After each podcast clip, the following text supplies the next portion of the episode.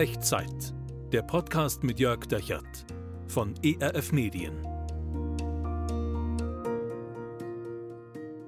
Hallo und herzlich willkommen. Hier ist Echtzeit, hier ist Jörg Dechert.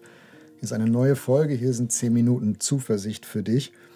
Ich habe neulich einen Artikel gelesen über die Corona-Politik. Gut, das ist im Moment vielleicht tägliches Vergnügen oder auch nicht Vergnügen. Und in dem Artikel ging es um die verfahrene Situation, in der so das Pandemie-Management in Deutschland drinsteckt, wo vieles probiert worden ist und vieles hat geklappt, manches hat nicht geklappt. Auf jeden Fall ist jetzt so ein, so ein Punkt erreicht, wo in dem Artikel der, der Autor der Meinung war, boah, es gibt jetzt kaum noch Optionen. Und die Überschrift von diesem Artikel, die fand ich irgendwie, ja, die hat mich irgendwie so gepackt. Die hieß, was hilft jetzt noch? Und ich möchte jetzt in dieser Echtzeitfolge gar nicht so viel über Corona reden. Ich glaube, in unserem Leben, in deinem und in meinem, da gibt es genug Dinge, in denen wir so das Gefühl haben, wir stecken ein bisschen in der Sackgasse und wir stehen genau vor dieser Frage, dieser Artikelüberschrift. Was hilft jetzt noch? Was hilft jetzt noch? Vielleicht hast du beim Arzt eine Diagnose bekommen und du hast schon Therapien versucht und alles, und, äh, aber die, die Optionen werden immer weniger und du stehst jetzt vor der Frage, genau vor dieser Frage, hey, was hilft jetzt eigentlich noch? Oder du hast dich durch eine Beziehungskrise gekämpft und hast Aussprachen gehabt und Konfliktgespräche und da war ein Freund noch dabei und habt alles schon probiert. Und du bist auch mit deinem Latein am Ende und sagst, ich bin voll in der Sackgasse, was hilft denn jetzt noch? Oder vielleicht bist du auf deinem Karrierepfad so irgendwie am toten Ende angekommen und du sagst, für, für mich ist hier irgendwie kein weiterer Weg vorwärts. Ich habe noch viele Jahre bis zur Rente, aber ich weiß nicht, wie das jetzt werden soll. Was hilft denn jetzt noch? Also es gibt viele Sackgassen im Leben, in die wir geraten können, wo wir uns wiederfinden können. Ähm, ohne eigenes Verschulden, aus eigenem Verschulden, völlig egal, aber in denen wir dann stecken und dann die, genau diese Frage uns bewegt, hey, wozu jetzt noch weitermachen, ist doch alles verfahren, gibt es überhaupt noch eine Chance auf Neues, auf neue Möglichkeiten?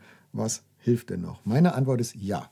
Es gibt eine Chance auf neue Möglichkeiten und meine Antwort hat einen Grund und den, den möchte ich dir jetzt gerne zeigen. Und dazu schauen wir rein ins Neue Testament, in eine, ein Erlebnis, was Jesus hatte mit einem Vater und seinem Sohn. Der Sohn war vielleicht sechs, sieben, acht Jahre alt, wissen wir nicht genau.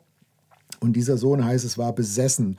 Aber da reden wir heute nicht mehr so oft drüber. Also wir würden heute sagen, hm, wenn man sich das so anguckt, sieht ein bisschen aus wie ein epileptischer Anfall. Also der Junge ist immer wieder so aus dem Nichts heraus ins Feuer gefallen, ins Wasser gefallen, hat sich verletzt, auch schwer verletzt, lebensgefährlich verletzt.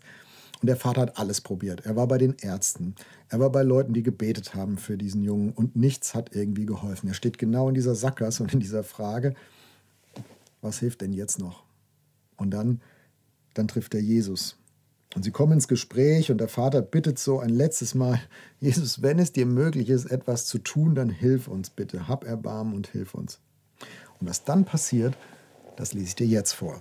Markus 9, Markus Evangelium Kapitel 9, die Verse 23 und 24. Jesus entgegnete dem Vater, wenn es dir möglich ist, sagst du, für den, der glaubt, ist alles möglich. Für den, der glaubt, ist alles möglich. Wow, was für ein Satz. Ich versuche es in einem Bild zu erklären, was Jesus da meint, worüber Jesus da spricht. Stell dir vor, vor dir sind zwei Schubladen. Und ähm, du nimmst so einen Stapel mit Zetteln und auf diesen Zetteln stehen so die Herausforderungen deines Lebens, die Sackgassenmomente deines Lebens. Also Gesundheit, Karriere, die Beziehungskrise. All diese Momente, wo du sagst, boah, was, was hilft denn jetzt noch? Und du hast immer die Wahl, diesen Zettel dann in eine der beiden Schubladen zu legen. In die Schublade, wo möglich draufsteht oder in die Schublade, wo unmöglich draufsteht. Und wenn du so ein bisschen tickst wie ich, dann wirst du wahrscheinlich ziemlich viel von diesen Zetteln in die Unmöglich-Schublade legen, oder? Und was Jesus hier sagt, ist, dem, der glaubt, ist alles möglich. Für den, der glaubt, gibt es keine echten Sackgassenmomente. Ja, wir im Erleben schon, also das fühlt sich an wie eine Sackgasse, aber sie ist nie ohne Lösung. Es gibt immer eine Möglichkeit nach vorne. All die Herausforderungen eures Lebens, die ihr so auf euren Zetteln haben könnt, bei Gott sind die alle in der Möglich-Schublade, nicht in der Unmöglich-Schublade. Egal, ob es um Gesundheit geht, Job, Beziehung, neue Hoffnung, was auch immer. Für den, der glaubt, ist alles möglich. Also alle diese Momente, in denen wir vor der Frage stehen, was hilft jetzt noch, die sind in der Kategorie, hey, möglich, möglich, weil Gott mit im Spiel ist. Ich glaube, dieses Bild mit den zwei Schubladen hat das Zeug, die Art und Weise zu verändern, wie wir mit Herausforderungen und Problemen umgehen, wie wir durch unser Leben gehen. In den Momenten, wo wir auf uns alleine gestellt scheinen, in der Sackgasse fühlen, am Ende, wo ich sagen muss, ich bin am Ende meiner Möglichkeiten und dann gucke ich auf die Schublade und sage, ja, aber bei Gott sind alle Dinge möglich. Für ihn gibt es eigentlich nur die Möglich-Schublade. Ich bin vielleicht am Ende meiner Möglichkeiten. Vielleicht bist du jetzt gerade am Ende deiner Möglichkeiten. Aber weißt du was, du bist nicht am Ende von Gottes Möglichkeiten. Und das ist das, was Jesus hier diesem verzweifelten Vater zuspricht und versichert und, ähm, und womit er ihn tröstet. Wenn du Gott vertraust, dann, dann geht eine neue Dimension auf, neue Möglichkeiten. Bei Gott ist die Schublade Mögliche randvoll. Ich habe als Kind ganz oft, wenn ich irgendwas gemalt habe, ich habe oft früher so Kräne gezeichnet und Straßen und solche Sachen.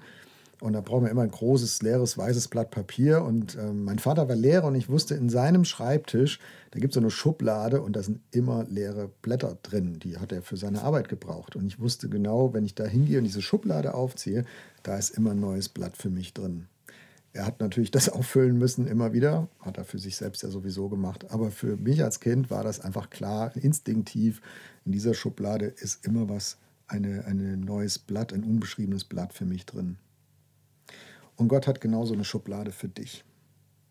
Gott hat so eine Schublade für dich, die füllt er mit seinen Möglichkeiten. Und du darfst zu dieser Schublade gehen und du darfst sie aufmachen und du darfst ein neues, unbeschriebenes Blatt rausnehmen. Gott teilt seine Möglich-Schublade mit dir und du darfst etwas Neues beginnen. Und vielleicht sagst du, boah, das ist mir jetzt ein bisschen einfach. Ich habe schon so viel Enttäuschung erlebt und habe so viel in der Vergangenheit erfahren. Das hängt mir alles noch in den Klamotten. Äh, ich kann mich da kaum noch auf was Neues einlassen. Ich glaube, du bist in guter Gesellschaft. Dem Vater damals, der Jesus begegnet, ging es nämlich genauso. Weißt du, was der gesagt hat? Der hat Folgendes gesagt. Da rief der Vater des Jungs, ich glaube ja, aber hilf mir heraus aus meinem Unglauben.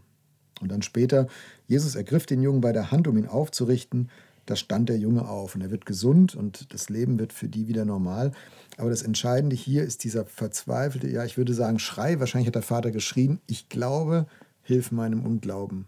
Also im Herzen dieses Vaters war beides gleichzeitig. Ja, ich will ja vertrauen und auf der anderen Seite, ich habe aber auch diese, diesen Zweifel und diese Fragezeichen und ich weiß nicht, ob das wirklich wahr sein kann, ob das wirklich stimmt. Ich will neue Möglichkeiten, ich will es ja glauben, aber ich habe diese alten Erfahrungen, die mir einfach nachhängen, diese alten Wunden, diese alte Verzweiflung, die ist auch noch da. Und weißt du, die gute Nachricht für dich ist, Jesus verlangt keinen zweifelsfreien Glauben. Ich persönlich würde sogar sagen, zweifelsfreien Glauben, den gibt es gar nicht in Wirklichkeit, wenn wir ehrlich genug sind. Jesus verlangt keinen zweifelsfreien Glauben, Jesus verlangt von dir kein ungetrübt heiliges Gefühl, keinen Glaubensmuskel, den du so richtig anspannst, damit es dann endlich möglich wird. Es ist okay, wenn du vor Gott unsicher bist. Das ist völlig okay für Gott. Er schaut nicht auf deine Willenskraft, sondern er schaut auf dein Herz. Wie ehrlich deine Sehnsucht ist nach ihm, wie offen du bist für die Möglichkeiten, die er dir zeigt, wie sehr du das annehmen willst, was von ihm kommt.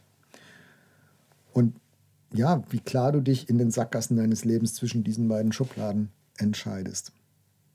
Vielleicht ist die Sackgasse, in der du dich siehst, genau so ein Moment, wo du nicht mehr sagen kannst als ich will ja glauben, aber hilf meinem Unglauben. Vielleicht ist das das Maximum dessen, was du Gott heute sagen könntest. Ich schlage vor, dass du es Gott heute sagst. Das machen wir zusammen in einem Gebet. Und wie immer bei Echtzeit, du kannst einfach beten, indem du dich gedanklich einklingst in die Worte, die du mich sprechen hörst und es so zu deinem eigenen Gebet machst. Und ähm, ich glaube, dass Gott das sehr ernst nimmt, wenn du das ehrlich meinst. Also, lass es uns Gott sagen. Und vielleicht, vielleicht sagst du nicht mehr, als ich glaube, aber hilf meinem Unglauben. Wir beten. Gott, du siehst diese Sackgasse, in der ich mich gerade wieder finde. Du weißt, was ich schon alles erlebt habe und du weißt auch, wo ich schon überall und von wem ich schon alles enttäuscht worden bin. Das hängt mir in den Klamotten. Und dann kommst du und sagst, für den, der glaubt, ist alles möglich. Und ich würde so gerne.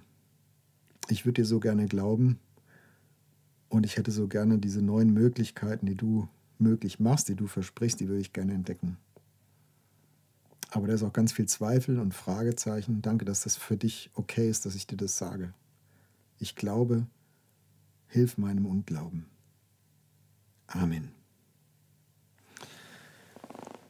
Ey, wenn du magst, schreib mir mal von der Sackgasse, in der du das jetzt mitgebetet hast. Und in den Kommentaren oder wenn du es gerne ein bisschen vertraulicher haben willst, E-Mail an echtzeit.erf.de. Ich würde mich freuen, von dir zu hören. Was nimmst du von heute mit? In welcher Sackgasse hast du das jetzt gerade gebetet? Und was, was ist so die neue Möglichkeit, die du vielleicht auch jetzt entdeckst in den nächsten Tagen? Nimm das mit als, als Ermutigung für all das, was vor dir liegen mag. In den Sackgassen deines Lebens stehst du vor zwei Schubladen. Eine, in der möglich, äh, unmöglich draufsteht und eine, auf der möglich draufsteht. Und bei Gott ist die Schublade möglich immer voll. Du darfst dir immer ein Blatt rausnehmen. Und Gott sagt, für den, der glaubt, der mir vertraut, ist alles möglich. Und wenn du ihm trotz Vorbehalten, trotz Zweifel, trotz schlechter Erfahrung, ihm neu Vertrauen schenkst, dann schenkt er dir neue Möglichkeiten. Das möge Gott dir schenken. Und ich wünsche mir und bete dafür, dass er dich segnet. Der Herr segne dich und behüte dich.